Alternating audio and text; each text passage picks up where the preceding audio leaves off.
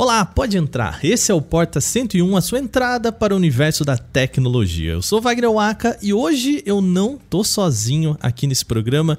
A gente tá com a equipe especial, nosso time de games aqui do Canaltech pela primeira vez. Comigo hoje a nossa editora Bruna Penilha. Seja bem-vinda, Bruna. Muito obrigada, Waka. Olá, pessoas, ouvintes, meus queridos. Tudo bem com vocês? Olha aí. E também aqui com a gente o nosso repórter e apresentador, Felipe Golden Boy. Tudo bem, querido? Olá, tudo bem, tudo bem. Que prazer enorme estar aqui. Minha primeira participação no Porta 101. Tô muito feliz e espero que o papo seja muito bom. Eu gosto que vocês estão muito mais animados. Eu chamo aqui o Pedro, o Jordan, e aí é sempre assim: Oi, Olá. é que o povo já, já tá acostumado, né? Já tá maduro de guerra, já tá velho, né? Já que é novinho. É, Muito mas, bem. pô, valeu pelo convite, porque eu tô empolgada para falar desse assunto de hoje, viu? Pois é, a gente vai falar sobre um, um papo. Muita gente, eu vou falar para vocês, já mandaram um e-mail pra gente pedindo pra gente falar sobre games nos podcasts. Eita. Sabia disso? Que delícia, assim é, que eu gosto, né, gente? E-mail. Público então, participativo. É, é, pois é, já manda e-mail, que é uma coisa muito rara. E segundo, uhum. pedindo para falar sobre games, que são duas coisas muito raras aqui nesse programa. Então. Pode pedir ah, mais, galera. A gente pode, gosta. Pode mandar. Se quiser mandar um fax aí também, um pombo correio, a gente tá aceitando. pois é, o papo hoje aqui vai ser sobre games. A gente acabou de sair na gravação desse podcast, a gente tá correndo aqui para conseguir publicar na data e tudo mais. A gente acabou de sair de aí duas semanas, uma semana e meia, depende de quando a gente começa a contar o que, que é o tal do Summer Games Festival, que é uma semana e um período de eventos para preencher a ausência da E3 nessa época de junho. Mas será que o evento, lá comandado pelo Geoff, ele conseguiu de fato suprir a falta da feira mais importante de games até então? Esse é o papo do nosso programa de hoje. Sem mais, vamos para a nossa vinheta. Já a gente volta para falar sobre games aqui no podcast.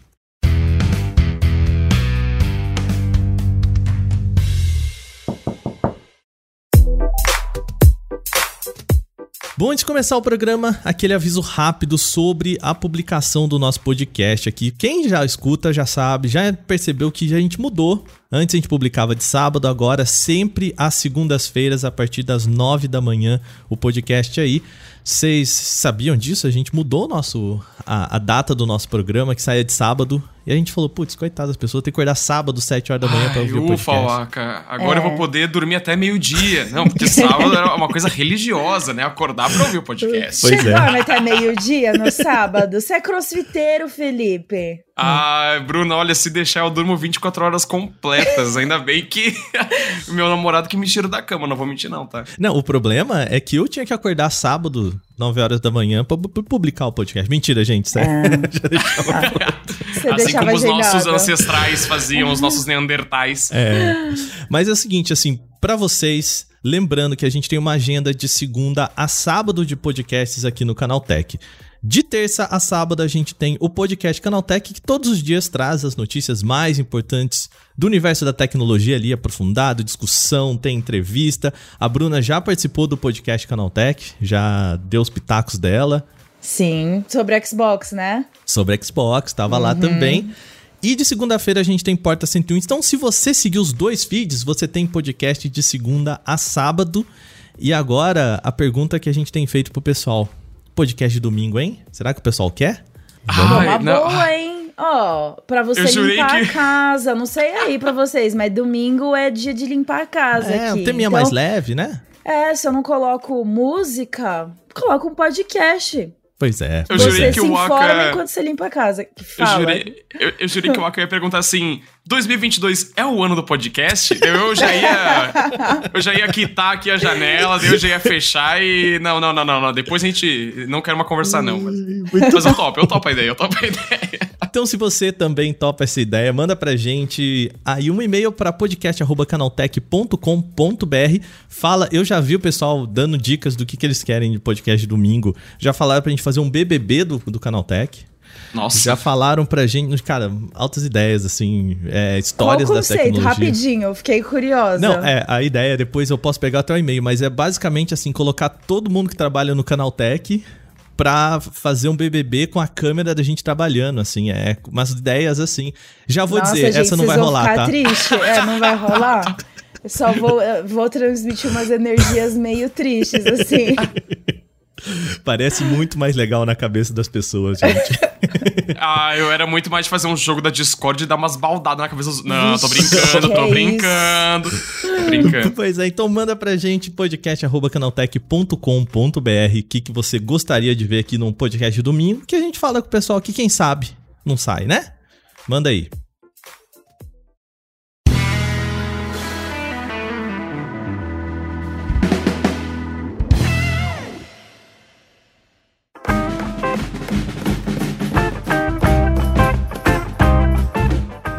Para quem não sabe, eu sei que a gente pediram um podcast aqui pra gente falar de games, mas eu sei que tem muita gente também que ouve o podcast, não é tão letrado assim no, no universo dos games. Vamos dar um contexto pro pessoal. Primeiro, a gente tá falando que não teve E3, que teve Super Game Festival. Vamos começar pelo começo, né? O que, que é E3? O que, que é Summer Games Festival e o que, que aconteceu? Por favor, gente, vamos dar um contexto pro pessoal. Onde que a gente tá no universo dos games? Bom, E3 acho que é o evento mais tradicional aí do mercado de games há anos. Talvez ele não seja o maior em público, porque a Games combate isso, até a, BG, a nossa BGS bate em público. A E3 abriu portas para público só em 2018, se eu não me engano. Enfim, é uma convenção que até então acontecia anualmente lá em Los Angeles, no Convention Center, e reunia absolutamente tudo da indústria de games. É jornalistas, mais recentemente o público, desenvolvedores, empresários, executivos.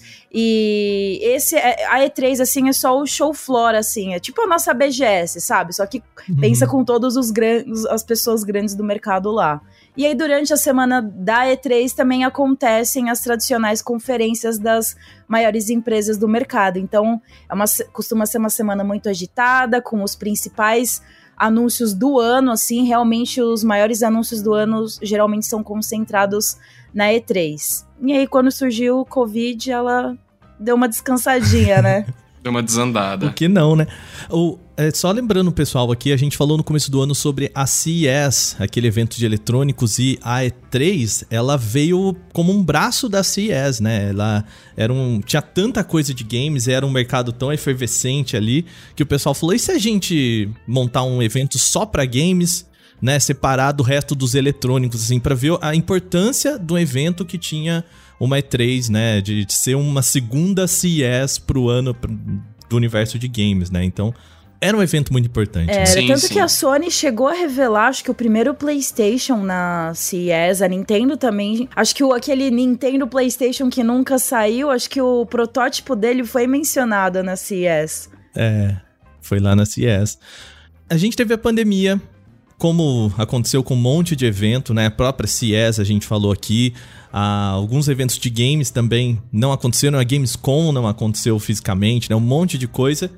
Só que, bom, passados dois anos, estamos já recuperando aí. A gente já teve CES de volta esse ano, voltou a ser a presencial. Inclusive, a gente comentou, tem o podcast, eu vou deixar aqui no, no link, que voltou a ser presencial, mas não deveria ter voltado, né? A gente comentou lá no começo do ano, ainda não era a época. E a E3 não conseguiu, né? O que, que aconteceu? É, é, um pouco estranho falar assim o que, o que aconteceu de fato, é o que vem acontecendo com a E3, né? Porque tornou-se muito comum algumas empresas saírem da E3 e apostarem em fazer eventos próprios, seja eventos físicos, a PlayStation fazia muito disso antes da pandemia, ou até eventos digitais para mostrar o que, que, as empresas estão fazendo, vão publicar nos próximos anos, né? Então a E3 foi meio que se descentralizando, sabe? Os, os grandes anúncios não aconteciam apenas na E3. E o público começou a questionar, não apenas o público, mas a mídia no geral, né? Os executivos, se a E3 era tão importante assim, sabe? Se eu realmente precisava, sei lá, gastar tempo e dinheiro pra estar na E3, sendo que eu poderia muito bem chamar o mesmo público, chamar os meus fãs para fazer um evento próprio aqui, sabe? E eu acho que a E3, na época da pandemia, a, enfim, né? O Covid afetou isso, não tinha como fazer um evento presencial, mas eu acho que ela sofreu um baque muito maior porque ela já estava sendo desacreditada, sabe? É... E nesse meio tempo, o moço Jeff Kigley aí, um moço já conhecido do, dos games, que também já apresentou a, a parte, as apresentações online, a parte online da E3, né, já fez alguns eventos com eles. Ele fazia decidiu... o E3 Coliseum. Ele que organizava, Isso. que era um evento externo ali no, do lado de fora do Convention Center. O cara já tava criando a barraquinha dele ali, faz tempo. É. é, ele, ele era parceiro da E3, né? E digamos, ele se tornou o, o principal rival da E3 no dia Meteu pro outro, a né? faca. é, é, até porque também o Geoff, ele era o cara que organizava a The Game Awards, né? Que ali no final do ano, a premiação dos melhores jogos do ano ainda é um evento também muito confuso porque ele é uma premiação, mas ele não deixa o ano terminar para premiar os jogos daquele ano. E ainda tem anúncio, também... porque ele funciona como uma E3, né, também. É, ele já tem um anúncio, então assim, há muito tempo o Geoff já estava mostrando ali que ele queria um espaço para trazer a, a, a, imprensa, trazer o, os parceiros, né, todo mundo ali para faturar o dele também, né, para pagar o evento, porque a gente sabe que nada disso é de graça, né. Eu acho que um problema, voltando no que o Golden Boy falou, a Nintendo lá atrás, quando lançou o Nintendo Direct, né? Que é aquele videozinho. Que vamos lembrar, gente, era um videozinho com um monte de japonês, uhum. super travado. É, falando tudo meio que sem. Entusiasmo. E que virou um modelo da indústria, né? É, essa de apresentações e, e as empresas perceberam que elas podem controlar a comunicação. Sim. Né?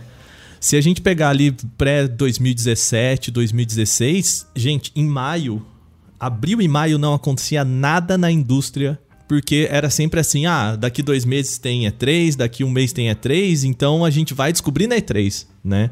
E não é mais o que acontece, né? A gente tem um monte de gente lançando jogo, a gente tem um monte de empresa fazendo evento. E esse momento de junho já não tem mais essa força que tinha antes, né? É, e é interessante notar porque a, a Nintendo começou com esses eventos digitais e até hoje as empresas estão tentando seguir o modelo da Nintendo e descobrir um modelo próprio que funcione para elas. Mas cá entre nós, pouquíssimas conseguiram, sabe? Criar um evento digital tão bom quanto da Nintendo. Algumas. Não que todos os eventos da E3 fossem maravilhosos, né? A gente tem momentos muito constrangedores e péssimos, assim, na história da feira. Mas tá todo mundo tentando seguir esse caminho e nem todo mundo tá conseguindo, não. Eu acho que a Sony conseguiu encontrar um meio termo ali. Não diria que na altura da Direct, mas eu acho que eles conseguiram encontrar um termo, um ritmo próprio deles ali. Porque a gente tem o State of Play, que são é, apresentações ocasionais, assim, mais focadas em jogos de outro, de estúdios parceiros e nem tanto de exclusivos. E aí as grandes revelações da PlayStation Studios ficam para PlayStation Experience, que geralmente acontece mais em setembro, ali no final do ano. E é muito, muito isso que o Aka falou: as empresas estão pegando o próprio ritmo, porque a gente que vê de fora não tem a noção do trabalho que os desenvolvedores têm que ter para conseguir criar uma demo, para conseguir criar um trailer para junho. Mas assim, eu acho que só para finalizar meu pensamento aqui sobre E3, sobre relevância da E3, eu ainda acho que a E3 é muito importante, torço muito para voltar ano que vem, porque a gente fala muito das conferências e tal, mas a E3 em sua essência não são as conferências. A E3 é justamente o hub de, de contato que existe lá no Convention Center, de você encontrar jornalistas de outros mundos, você poder testar todos os games mais antecipados do momento, falar cara a cara com o desenvolvedor. Você não vai falar com um porta-voz executivo que só tá lá para falar marketing.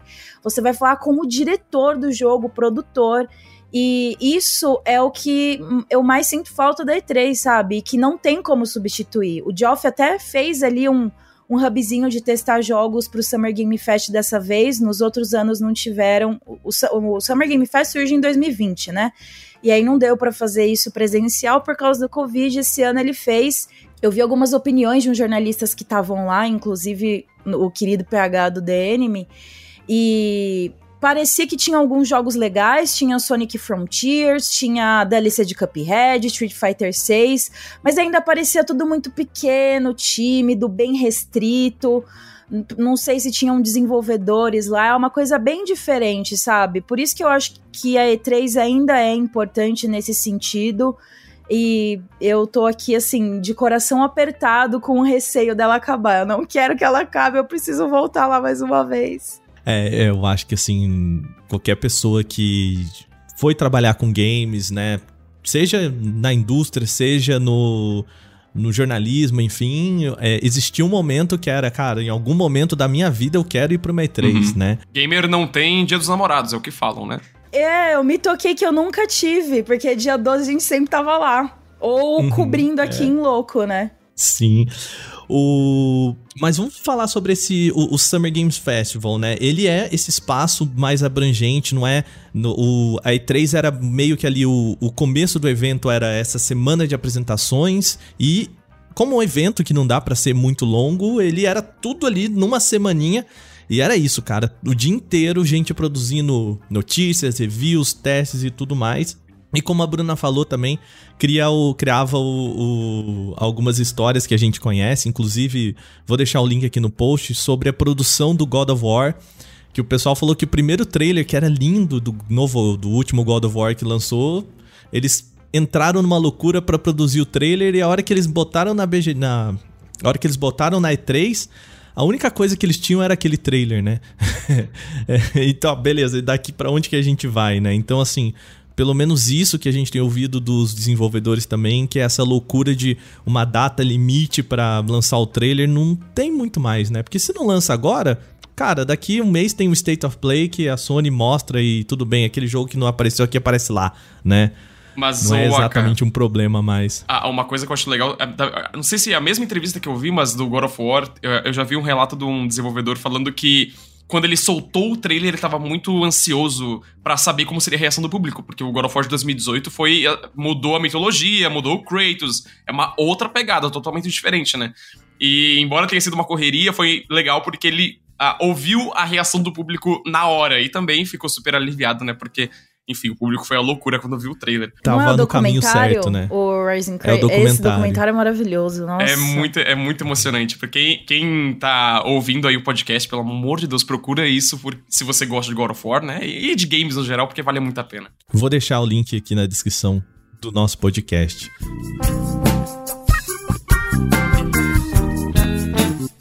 Bom, vamos lá. É, vamos falar sobre então o que, que foi o Summer Games Festival esse ano, né? A gente teve um monte de apresentação. Cara, eu acho que eu vi listas assim que botavam, porque tinha as, as mais importantes, as não vou dizer mais importantes, ou enfim, né? As que talvez tiveram uma audiência maior e outras menores, né? Esperavam jogos maiores ou menores. Mas eu vi lista com mais de 10 apresentações, gente. Assim, Aqui no Canaltech, a gente cobriu quantas? Ah, é... Meu amor, do Canaltech tá com 33. Não, a gente cobriu... 33 anúncios. Não, vai, de anúncios do, do Summer Game Fest, a gente fez o da apresentação principal mesmo, que foi a de abertura do dia 9. E aí, vamos combinar, o Geoff faz uma gambiarra ali para falar que umas uhum. coisas por fora fazem parte do Summer Game Fest, porque tem coisa ali que aconteceria independentemente do Summer Game Fest é, existir ou não existir. Tipo, tem a PC Game Show, que, nossa, todo ano existe, é um saco. Tem é um a caos. Xbox Game Showcase, que acontece. Do, dia 12 de junho é deles já faz um tempo. Então, é, o Geoff acaba, deve chegar ali pro, pros caras e falar: Ah, a gente pode falar que faz parte do Summer Game Fest? E os caras devem topar, né? Porque que vai falar não? Mas, claro, tem as coisas mais independentes ali que, que o Summer Game Fest deve dar uma ajudada para divulgar. E, enfim, cobrir assim mesmo, a gente cobriu a abertura do Summer Game Fest, Xbox Showcase, as novidades que a que a Netflix divulgou na sexta-feira, que rolou algumas novidades de games. E, por último, o Xbox Game Showcase da e da Bethesda também, né? É, a gente teve aí Wholesome Direct, né? Jogos, joguinhos mais bonitos, teve a apresentação da Devolver. Da Devolver, a gente cobriu também, verdade. E lá no começo, aí sim, teve gente que colocou no pacote, mas oficialmente não era o pacote, foi um State of Play da Sony uma semana antes ali de tudo acontecer, mas não tava no. Oficialmente não era, né? Mas. É, oficialmente não, não, era. não, era. mas no coração. No coração era, né? No uhum. coraçãozinho ali. É, é, é a gente coloca. É, é, tudo, tudo que acontece em junho é E3, basicamente, né? Até. Não teve Esse E3 em junho. Aqui, ó, é um podcast da, da E3, tá? Da Faz E3, parte. da E3. Foi comprado. Não, tô brincando. Mas a, até a Summer Game. Esse ano não teve E3, Mas até por ter a Summer Game Fest, a gente tá falando de E3, sabe? Uhum. Porque Imagina o tá no nosso imaginário, né? Geoff deve estar tá pé da vida, né? Todo mundo chamando a semana de G3, G3, quando na verdade o bonito quer que chame de Summer Game Fest. Ah, mas Summer Game Fest é um nome muito difícil, né? Se fosse, sei lá, Summer 3, acho que fica melhor. O, a gente teve também ausências, né? É, houve uma especulação de que a Nintendo faria uma apresentação, é, um Nintendo Direct aí no meio do caminho, né? Vai Muita ter. gente. Não, não, Em mas algum assim. momento. É dentro da, da, do- do- da semana aí de E3 que não é Isso. E3, é. Ah. É. Não, muita gente falando, não, a quinta é da Nintendo, né? E Não sei o que lá e tal. E. Bom, não rolou, né? Cara, já teve Silk Song, por mim, tá de boa. E pior que Silk Song, todo mundo tava esperando da Nintendo, mas foi no da Xbox, né? Mas É. já teve Silk Song, sabe? O pessoal já tá, já, já tá ótimo. Já tá ótimo. Mas nos outros anos, eu sabe o que já vou puxar aqui, o que, que é- qual foi o sentimento geral do evento, né? O que me parece aqui, pegando até falando de um podcast de tecnologia no qual a gente tá, eu senti também falta do Além Games, sabe? Vai, no ano passado, ali no, em 2020 para 2021, a gente teve muita apresentação de console, né? E que é o momento em que a- as empresas vêm para falar: olha, gente, vamos olhar para o futuro. E esse ano eu tive a impressão de que é, foram jogos, né? Eu vi uma entrevista do Geoff, é, uma live que ele fez depois, que ele falou assim: cara, eu não tô. Ele meio com o sentimento de eu não tô entendendo, porque. Meu, teve muito jogo. A gente falou mais de 300 jogos e o pessoal falou que foi fraco. E aí, talvez o que o Geoff não esteja entendendo é que, assim, a E3 vindo do Macies não é só pra mostrar videogame. Talvez a gente queira ser um pouquinho iludido, sabe? A gente quer ver uma apresentação do HoloLens, quer ver uma apresentação um negócio que a gente sabe que não vai ser aquilo, mas, sabe? É, é legal também. E a gente não teve nada disso, né? É, porque a gente tá no começo da geração, né? Do PlayStation, da nova geração de consoles. Então, é, teve até um ano, acho que foi ano passado, 2020, 2021, a gente tava vendo poucos games até, porque a gente ainda tava naquela transição da geração passada para a geração atual. Então, agora que pandemia, tá tudo né, Bruna? encaminhado. É, bem lembrado. Então, agora que tá tudo encaminhado, a gente tá vendo um monte de jogo. Eu não acho que foi morno, não. E eu acho que seria legal ver dispositivos assim. Eu não acho que é, a Microsoft tinha o que mostrar de, de hardware ali. A Sony também não, se participar, se tivesse participado de um jeito mais pesado, talvez. Eles têm que mostrar o PlayStation VR 2, né? Em algum momento. Só que eu acho que isso ainda é um. é um- é- seria para um público nichado, sabe? A gente sabe que realidade virtual não cai nas graças de todo mundo. E eu acho que o que impacta as pessoas ainda é que, assim, é, eu tô há um tempo nessa indústria, eu sei qual conferência dá mais audiência. Não tô falando que é a melhor, mas de todos os anos que eu cobri E3, a que mais dá audiência em vídeo, em texto, em tudo, é a conferência da Sony, é a conferência PlayStation. Eu acho que isso ainda deixa um buraco muito grande no coração das pessoas, porque geralmente era na época da E3 que a Sony mostrava o God of War novo, o trailer de The Last of Us 2, coisas grandes assim. E isso ficou lá pro final do ano ou quando bem ela quiser. E a ausência da Nintendo Direct também, porque era essa trindade sagrada, né? Conferência do Xbox, da Nintendo e da PlayStation. E assim, era um turbilhão de anúncios. Então, eu acho que ter só a Microsoft e não ter essas outras duas empresas grandes fazendo grandes anúncios nesse evento, é, dá, a- deixa um buraco ainda no, no coração da galera. Né? Não, e também vale notar que ah, nem as próprias empresas hoje estão conseguindo suprir a demanda de fabricar o hardware, né? Então não tem. Realmente não tem muito o que mostrar. ah, seja porque a gente tá no começo de geração, seja porque os caras queriam terminar a fabricação de PlayStation 4 e no fim estão aumentando porque não estão conseguindo fabricar PlayStation 5, sabe? É isso, a gente tá num momento super complicado e se a gente não tava tendo jogos nos anos anteriores porque o desenvolvimento de todos os jogos foi afetado, né? Agora a gente tá vendo esse avalanche de coisas surgindo, de games surgindo, porque estão há muito tempo, estão há muitos anos é, nesse stand-by, sabe? E agora a gente tá vendo o resultado. E não, não vale a pena mostrar o PlayStation VR 2, sendo que não tem jeito de colocar ele no mercado. né? É, só Não vai vir no sentido. mercado daqui a, um- a alguns bons anos, sabe? Uhum. E o PlayStation VR 2, ele tem que ser atrelado ao PlayStation 5. E se a gente tá no começo da geração e a maioria das pessoas não conseguiu comprar o PlayStation 5 e a venda de PlayStation 5 não tá batendo a meta de- da, da Sony, sabe? Não, não tem muito o que mostrar, só vai ser mostrar o doce pra criança e já tirar, sabe? Porque não, não pode pegar. Não pode pegar. É, mas talvez o que o Joff queira dizer isso é que talvez é, a- que as pessoas esperam um pouquinho desses doces, sabe? Do que nem a gente falou do God of War. No, no jogo não tá pronto, a ideia é uma ideia, mas aquele vídeo é o que as pessoas querem ver, né? E, e não sei, talvez seja um momento da gente mesmo educar a indústria, assim, porque Cara, eu me lembro muito do caso, aquele caso clássico do Watch Dogs, né? Que, pra quem não, não conhece essa história, eles fizeram uma puta de uma apresentação pro primeiro Watch Dogs que era completamente real, né? Iluminação, tudo, nada, nada tava no jogo final. E que a galera pirou e depois virou uma super crítica, mas a impressão que dá é que as pessoas querem isso, né? é, é um, É. um balanço muito bizarro, né? De. Parece que as pessoas querem ser. Eu não vou dizer que querem ser enganadas, Enganadas. mas, É.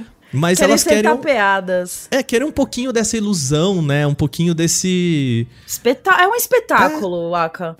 As Uhum. conferências são espetáculo, sempre foram. E não tô falando se isso é ruim ou se isso é bom, mas na minha visão, acho que sempre foi um espetáculo. Eles fazem em teatros, em estádios gigantes, e muita iluminação, e não sei o quê. É um negócio, é uma energia muito legal. Mas eu acho que é isso mesmo, eu acho que é o momento de, de tentar educar a galera com com esse acúmulo de fatos que a gente tá, tá falando aqui na conversa. A gente já falou da dificuldade que os desenvolvedores têm para produzir uma demonstração que muitas vezes não representa o produto final. É, a dificu porque eles estão ali assim, pensa. God of War Ragnarok como exemplo. O game ainda tá previsto para sair esse ano, ou seja, ele tá nos momentos finais ali, no fervor de otimização, de polimento e tal. Imagina toda a sua equipe ter que parar o que tá fazendo ali de extrema importância para fazer um trailer para agradar a galera. O que eu acho que a gente tem de positivo nessa história toda é que as empresas estão aprendendo com isso. E eu acho que, por exemplo, o erro que foi o lançamento de Cyberpunk 2077 serviu para toda a indústria aprender. É, Bethesda, que costumava anunciar tudo antes do lançamento e tal Uhum.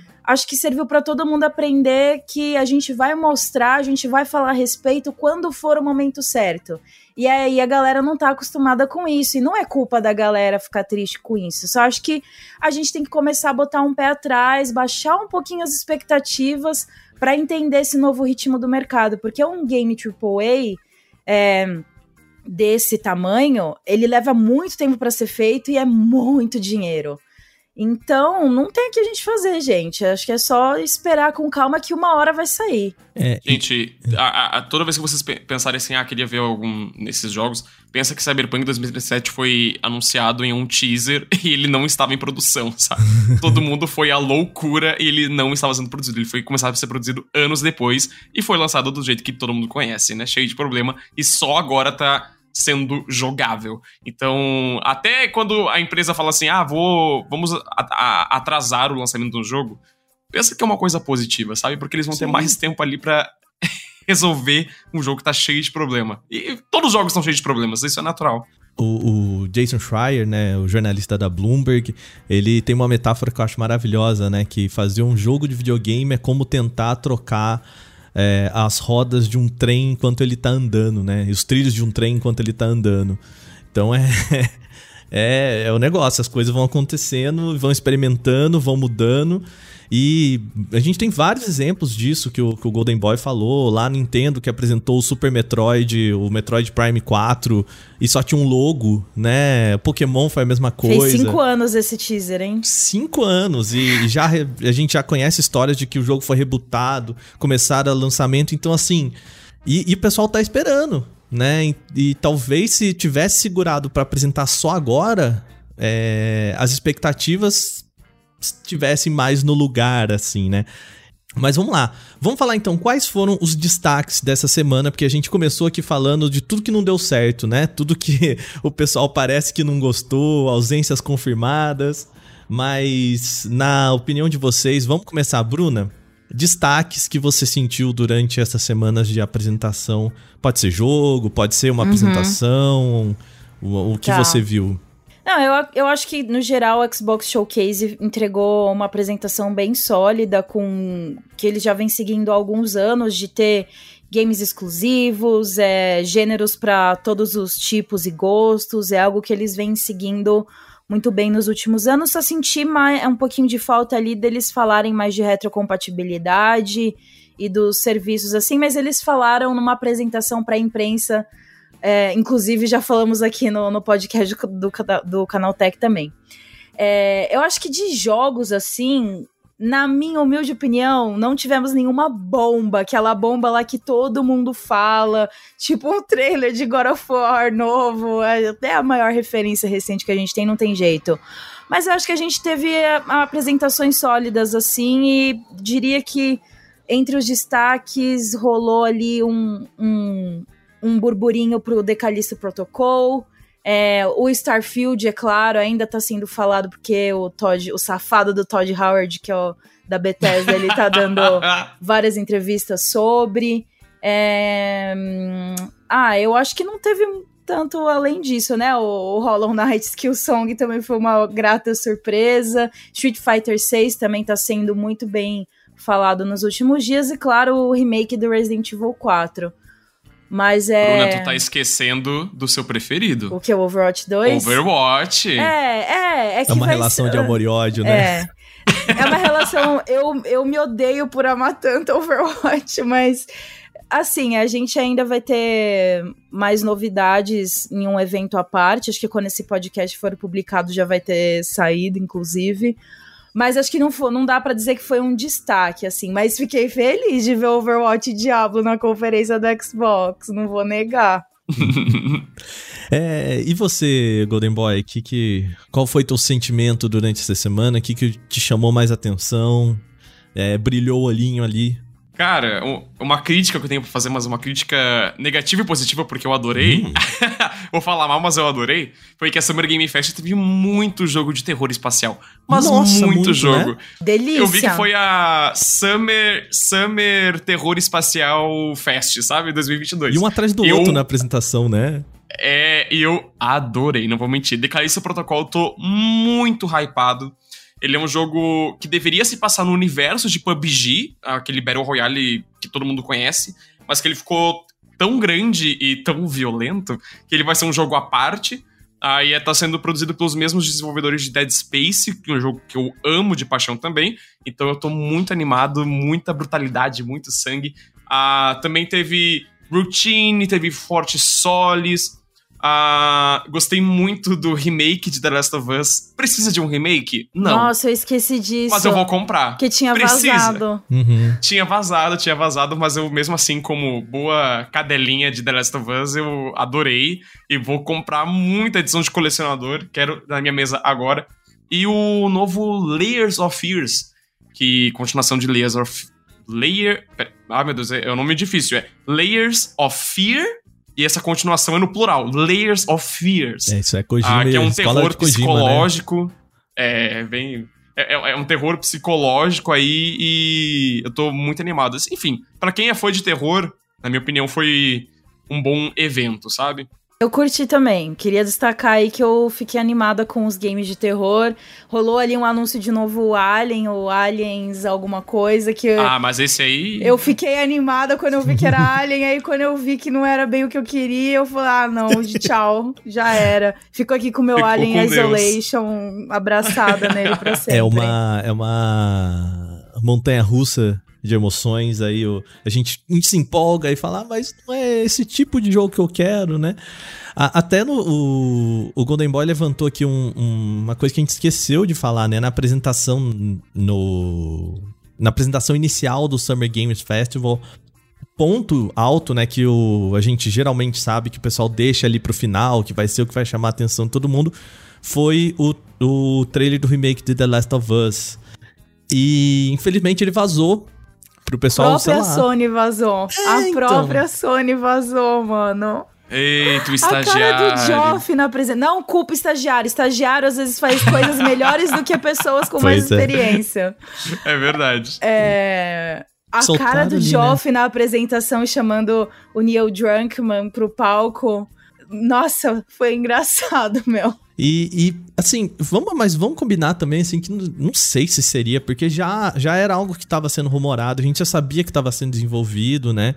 Não é exatamente um jogo que é, as pessoas estão clamando por um remake. Eu não tô dizendo que não é bem-vindo, mas assim, é um jogo já. Não é tão, tão velho assim, é tão antigo assim pra, isso acontecer. É uma movimentação da Sony pra levantar a marca, né? Série, filme, sim. enfim.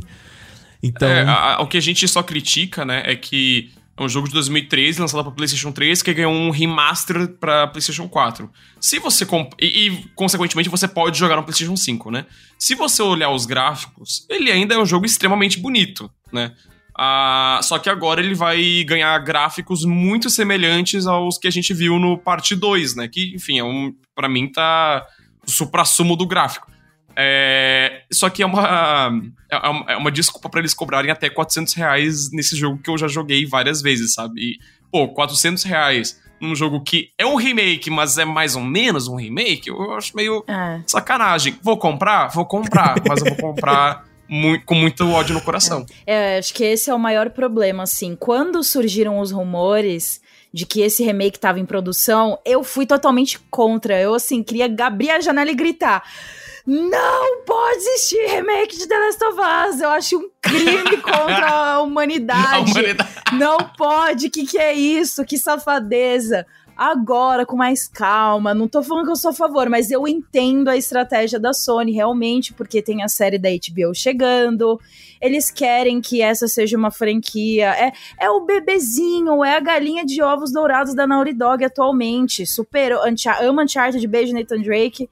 Mas The Last of Us é The Last of Us. Então, até comentando isso que você falou, a gente já sabia que existiam rumores, mas se não tivesse vazado, eu acho que ia ter rolado um tumulto mais bacaninha ali no final do evento, sabe? Então, eu também vou jogar. Eu acho que os gráficos eles realmente estão tão bem diferentes assim. Não acho que existia tanto a necessidade de desse remake sair. Mas eu entendo a estratégia da Sony e beleza. Só que o preço é injustificável. injustificável. 350 reais pra edição padrão, sendo que é isso que o, que o Golden Boy falou. Não é um remake, remake total.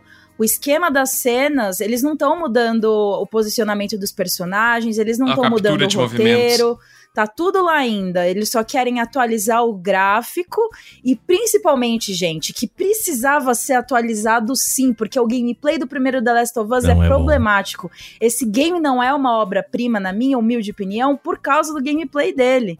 Porque Concordo. se, a gente joga o The Last of Us 1 agora, o gameplay é, tru- é truncado, a inteligência artificial é cheia de falhas. Oh, Aí ele faz E aí? tudo errado.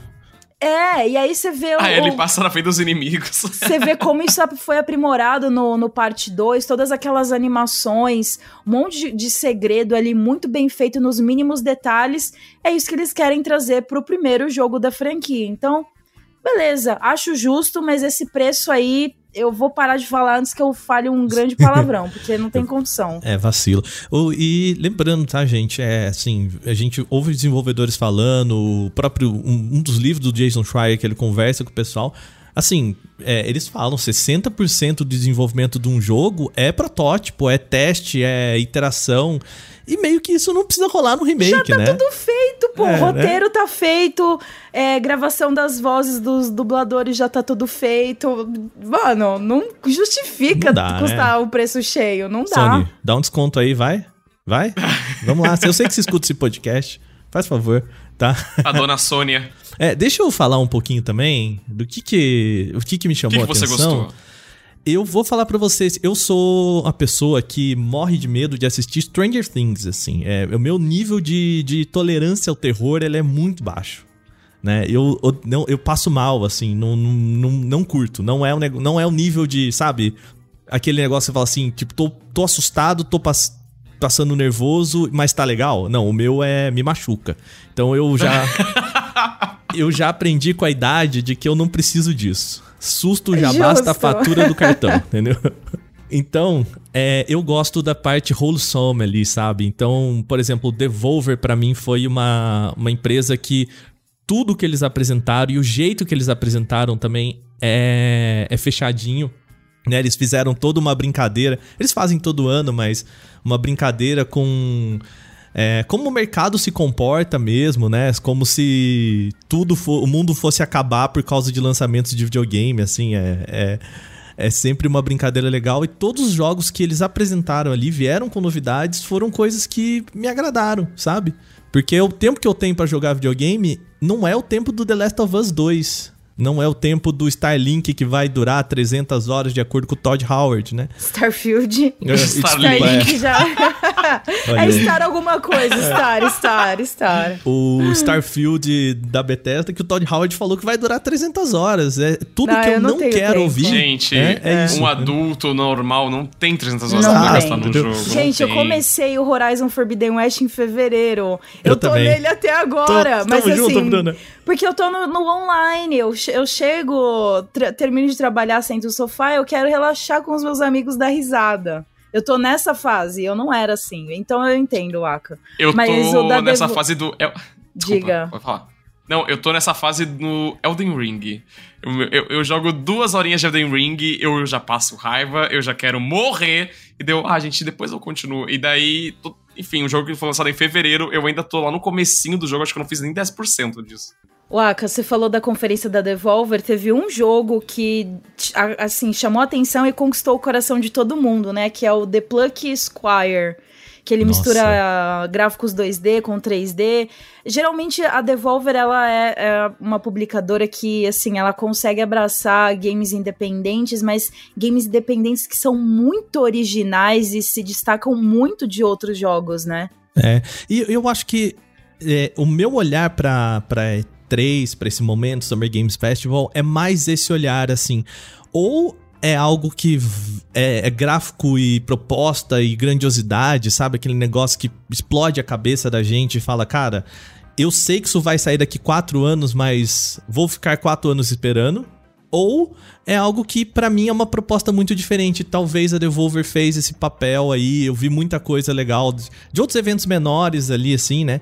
Mas foi uma que conseguiu me passar isso mais fácil, sabe? Porque o resto eu tive que ficar vendo a apresentação.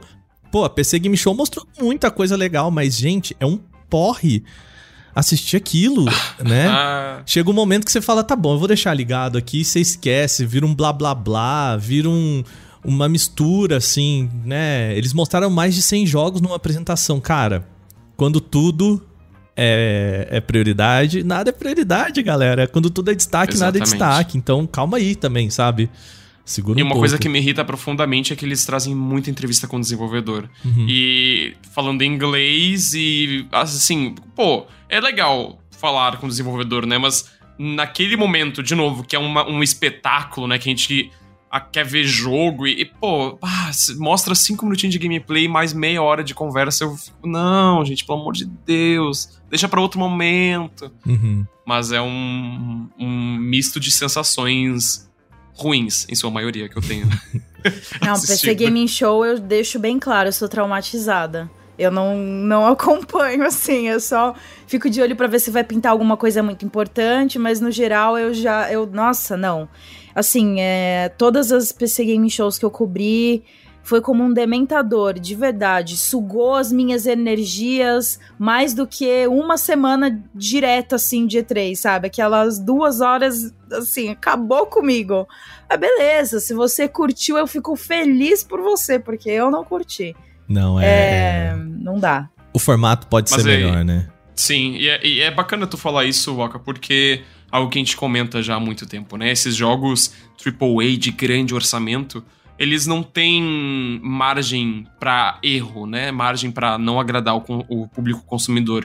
Então, normalmente você vai ver grandes inovações e grandes ideias que são fora da caixinha realmente nesses jogos indie, né? Nesses jogos independentes que não vão estar, não, não vão ser a maioria na- no evento da PlayStation, no evento do State of Play e tal, porque ah, tem que ali é, sei lá, grandes empresas, tipo Activision, Ubisoft, e, e, enfim, com muito dinheiro investido e que não pode perder esse dinheiro. O indie, ele também não pode perder esse dinheiro, né? Não vamos uhum. falar isso, mas a ele tem mais margem para inovar, margem para sair dessa caixinha, né? Eu então... vejo isso mudando.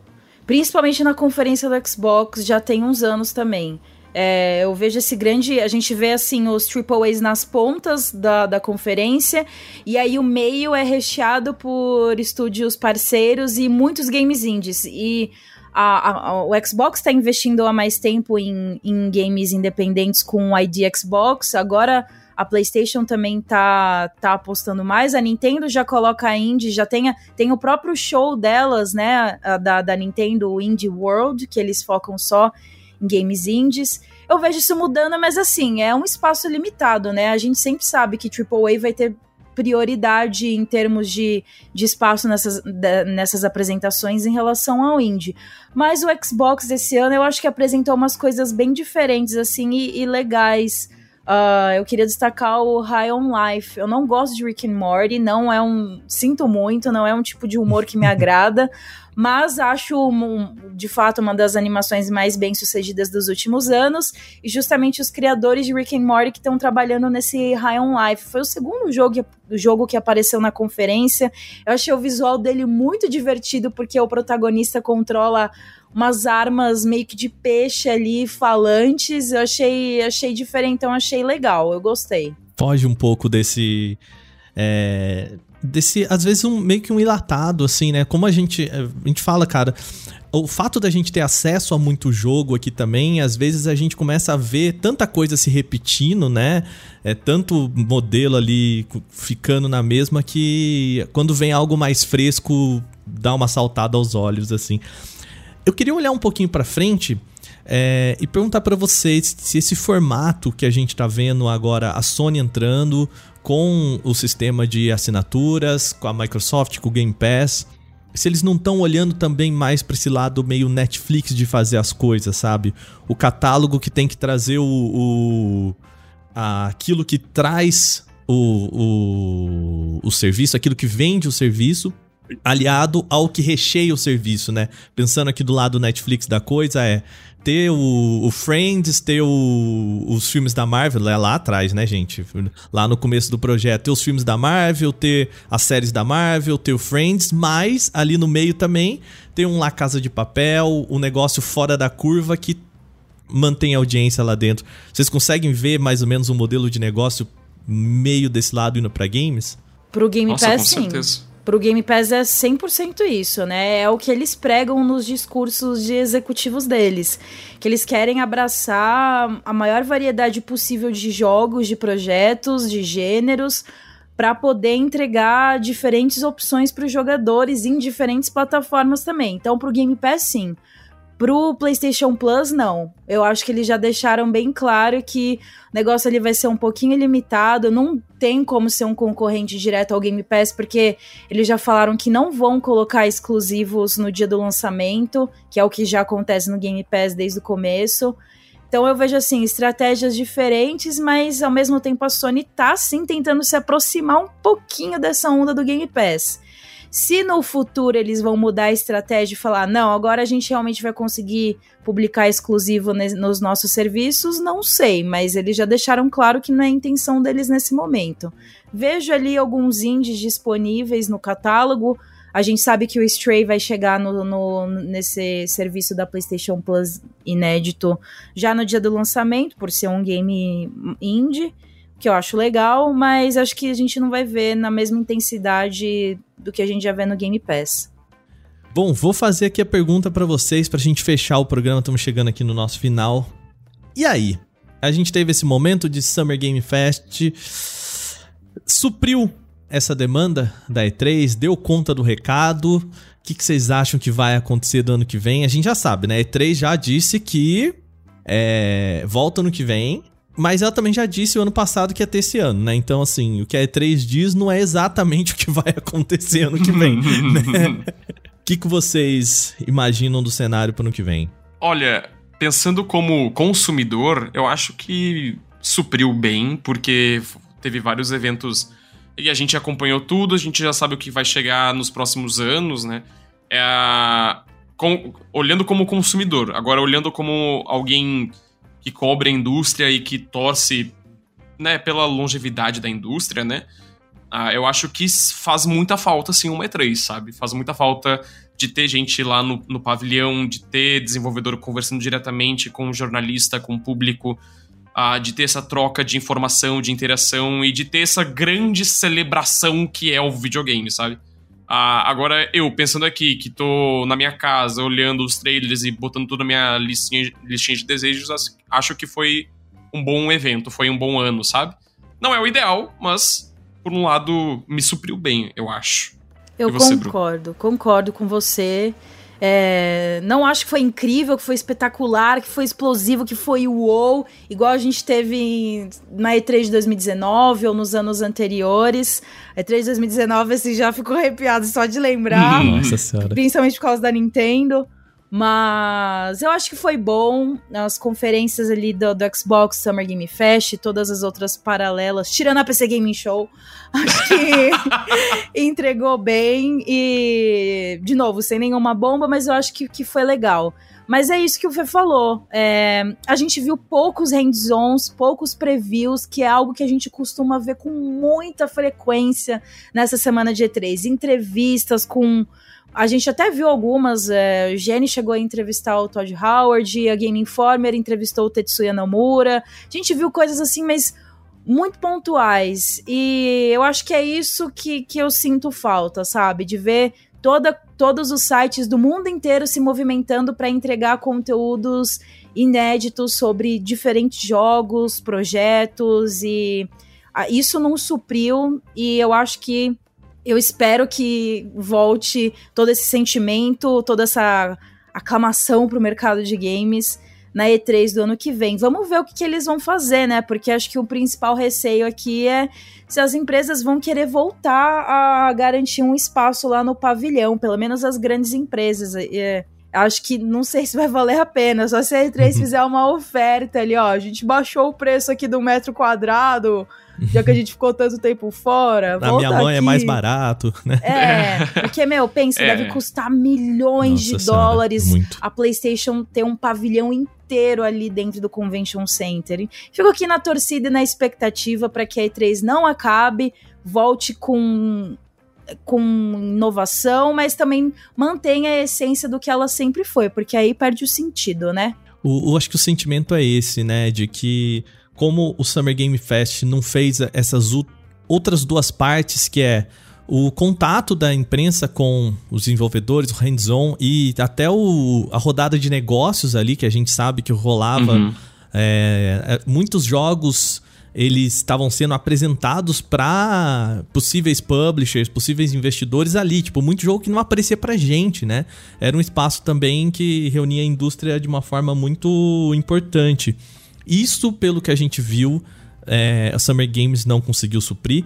E aí eu acho que talvez, como a balança ficou muito muito pesada só pro lado do entretenimento, das apresentações, talvez a gente quisesse ver algo diferente. É, com certeza. Né? Algo acima da média ou uma proposta diferente de olhar para os jogos assim. E nesse ponto eu acho que o, o Big tem feito um, um, trabalho legal aqui no Brasil, com todas as ressalvas, de conseguir fazer um site pra gente ali que você consegue ver demos, é, ter acesso aos jogos e tudo mais, e que talvez pudesse ser um, um outro olhar da, da própria Summer Game Fest, né? De colocar o jogo na mão da galera. Porque tem muito demo rolando, viu? Se você entra no Steam e tal, tem uma página lá, mas o Summer Game Fest não parece ter feito esse trabalho de reunir tudo e colocar tudo na mão do jogador, né? Talvez seja uma Sim, proposta aí. E isso dificulta a vida até da indústria aqui brasileira, né? Des é, do é. desenvolvedor é. brasileiro que muitas vezes depende dessas rodadas de negócio, desses cara a cara para conseguir mostrar o jogo, porque imagina a quantidade de desenvolvedores por aí que querem botar um projeto na rua, querem botar um projeto e comercializar ele, né? Ah, e sobre o Big, acho que a gente tem que ficar de olho também, porque o projeto, o evento, ele vai mudar esse ano, né? Por, uhum. ah, ele vai ficar maior, digamos, ele não vai ter um foco apenas em jogos indie. Então, vamos ver, né? Acho que é um ano de mudanças aí para todo mundo, no geral da indústria. É. E a gente tá de olho para conferir como isso vai impactar a curto e a Longo ah, prazo. Longo né? prazo. Eu, te, eu, acho que o Big tem tudo para crescer positivamente, mas eu tenho medo que acabe excluindo o que era o coração do Big ali, que é ver uhum, o é, povão saindo do metrô, vendo Sim. que tá rolando uma movimentação ali no. Qual que é o nome do lugar ali, meu Deus? No. Dos CCSP, centro de, né? É ali perto do, da estação Vergueiro, a pessoa entrava, tava passeando com a família num sábado, nossa, o que, que é isso? E aí entrava e descobria um monte de jogo e passava a tarde inteira lá jogando. A entrada gratuita, da... isso é, não existe gratuito. mais no ah. É num lugar distante, que é o São Paulo Expo, que não é tão perto assim do metrô. Então isso já me deixa um pouquinho triste no sentido de que a gente não vai ver a mesma movimentação de, de público é, de alcance de pessoas que não estão dentro da bolha gamer no Big. Mas enfim, é, tô ansiosa pro evento, tô torcendo aí para ser um sucesso e estaremos cobrindo, acompanhando de pertinho. Perfeito, show de bola. Já temos nosso tempo aqui, podia ficar falando, a gente se empolga falando sobre games aqui, sobre mercado. Acho que esse é o momento em que a gente consegue falar mais, né? Tem mais material para para até para trabalhar e a gente se anima, né? Mas lembrando vocês que não é só no podcast aqui que tem games, o Canaltech tem uma editoria, uma equipe completa cobrindo os jogos, cobrindo, cara, fazendo, ajudando você a também encontrar o jogo que você quer jogar, ajuda você a, a entender mais sobre esse universo.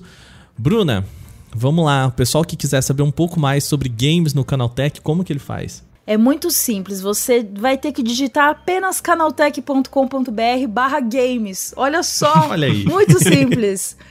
Ó, a gente espera lá, eu, você, Golden Boy, Lucas Arrasa, Igor Pontes, a gente tá sempre produzindo conteúdos bacanas por lá. Então, vamos dar uma prestigiada, galera. Muito bem, vou deixar o link de aqui na descrição do podcast para você ir lá também acompanhar games no canal Tech. Bruna e Golden Boy, obrigado por vir bater um papo comigo aqui, aparecer no podcast. Vamos chamar mais vezes, viu? É, tô esperando os e-mails agora da, da nossa audiência, as cartinhas, é, né? Tá vão chegar e vão pedir mais games aqui no podcast. Eu tenho certeza que vai acontecer. Mas muito obrigado, Oka, pelo convite. Obrigado a todo mundo que ouviu até aqui. Foi um papo longo mas foi divertido. A gente adora videogame e a gente adora falar sobre isso, né? Então, beijo para vocês, se cuidem e tamo junto. Waka, valeu pelo convite, foi um prazer conversar com vocês dois. É sempre uma semana cansativa essa de E3, mas do fundo do meu coração eu amo é de gostoso. verdade poder acompanhar como fã e como jornalista. Então, obrigada pela oportunidade de poder falar sobre o que, que eu achei desses dias, porque Tava com essa vontade aqui guardada no coração. Né? Tirar do, é. do, do, peito, assim, às vezes a gente é. precisa disso. É, então, obrigada vocês... pelo papo, galera. Perdão. Obrigada pelo papo e um beijo pros ouvintes aí. Lembrando vocês que a gente tá sempre lá nas redes sociais. É só você procurar por Canaltech em todas elas. Tem Instagram, tem TikTok, está no Quai. Olha que loucura. Não tem novela Oi? do Canaltech ainda. Sabe? ah, o BBB, né? É tá o BBB aí. aí Pode ir pro Quai. A gente tá em todas elas, Facebook, Instagram, TikTok. É só procurar por arroba Canaltech que você encontra a gente por lá.